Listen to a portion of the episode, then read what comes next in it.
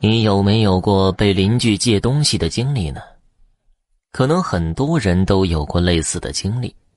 生活中偶尔缺个柴米油盐了，急着用，去邻居家借上一点也是一件最正常不过的事情。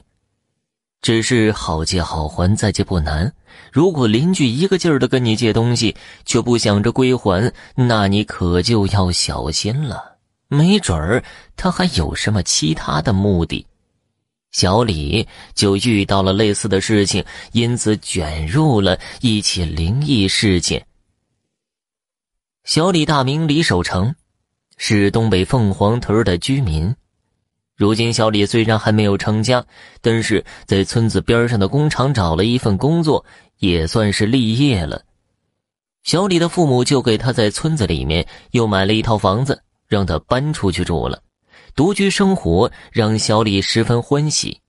这一日下班之后的小李正窝在沙发上面看电视，门口突然传来一阵敲门声。小李赶忙穿鞋去开门，打开房门一看，有一位四十来岁的大姐站在门口。请问，你有什么事情吗？小李看着那个大姐，客气的问道。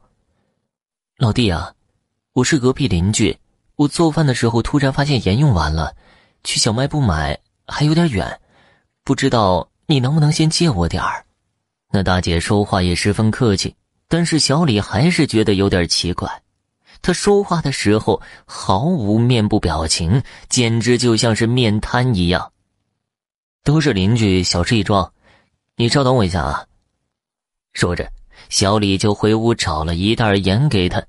那大姐道了声谢，转身离开了。第二天夜里，那大姐又来敲门。小李以为她是来还盐的，还想跟她客气客气，谁成想她不但没还盐，反而又借其他东西。这次她来借剪刀。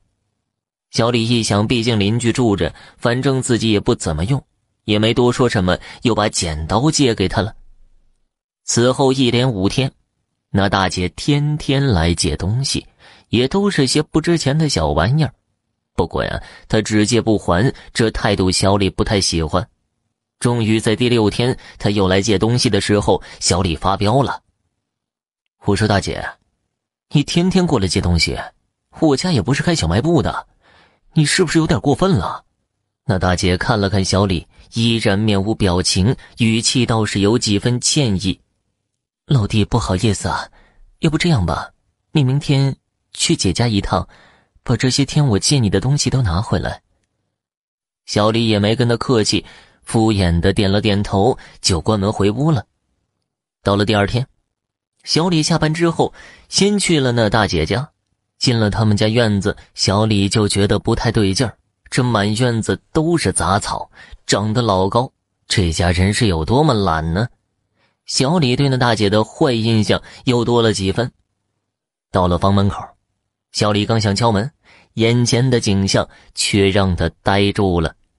只见那房门上已经挂起了蜘蛛网，而那门把手上也有着一层厚厚的灰尘。难道这家没人住的吗？小李试探着敲了敲门，那房门吱呀一声开了。原来房门没有锁。小李犹豫了一下，还是推门进去了。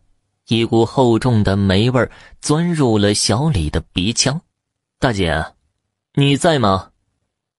小李站在门口喊了一嗓子，过了好久也没有得到任何回应。小李又往前走了几步，穿过一段走廊，左手边是一个房间。大。小李那个“姐”字还没喊出口呢，就硬生生的憋在了喉咙里，因为他在这个房间里面看到一张供桌，而供桌上面挂着那个大姐的遗像。难道自己见到的那个大姐是鬼吗？小李也不敢多想，匆匆忙忙的往屋子外面跑。这时，他的脚上踢到一样东西，小李低头一看，是一袋盐。而他借给那个大姐的其他东西也都堆在旁边。此时的小李哪还有心思管这些小玩意儿？他一阵风一样跑回了自己家，赶忙把房门锁上了。小李靠着房门喘着粗气，他万万没想到自己会和鬼魂产生联系。早知道自己最开始就不该借他东西，小李这样想着，心里有些后悔。就在这时，房门又被人敲响了，咚咚咚，那敲门声十分缓慢，但却十分有力，就好像每一下都敲在小李的心上一般。谁啊？小李的声音有些发颤。老弟呀，我是隔壁邻居，我想管你借点东西。那大姐的声音仍然十分客气，但是小李却听出了几分寒意。大姐啊，咱俩无冤无仇的，你你放了我吧。老弟呀，我是隔壁邻居，我想管你借点东西。那大姐又将刚才的话重复了一遍：“你你想借啥呀？”小李的情绪有些崩溃。我想，我想借你的命。那音调突然提升，刺得小李双耳生疼。下一瞬间，小李的耳边又传来了一阵阴冷的笑声。只是那笑声似乎就在房间里面。小李看见眼前出现了一个虚影，眨眼的功夫，那虚影就变成了人形。只见那邻居大姐瞪着一双死鱼一样的眼睛，面无表情的盯着小李。突然，她嘴角上扬，露出了一个诡异的笑。她伸出一只手，用手指冲着小李那么一勾，小李就眼前一黑，什么都不知道了。第二天，重获新生的大姐报了警，说是去隔壁邻居家借东西的时候，发现了地上躺了一具男尸。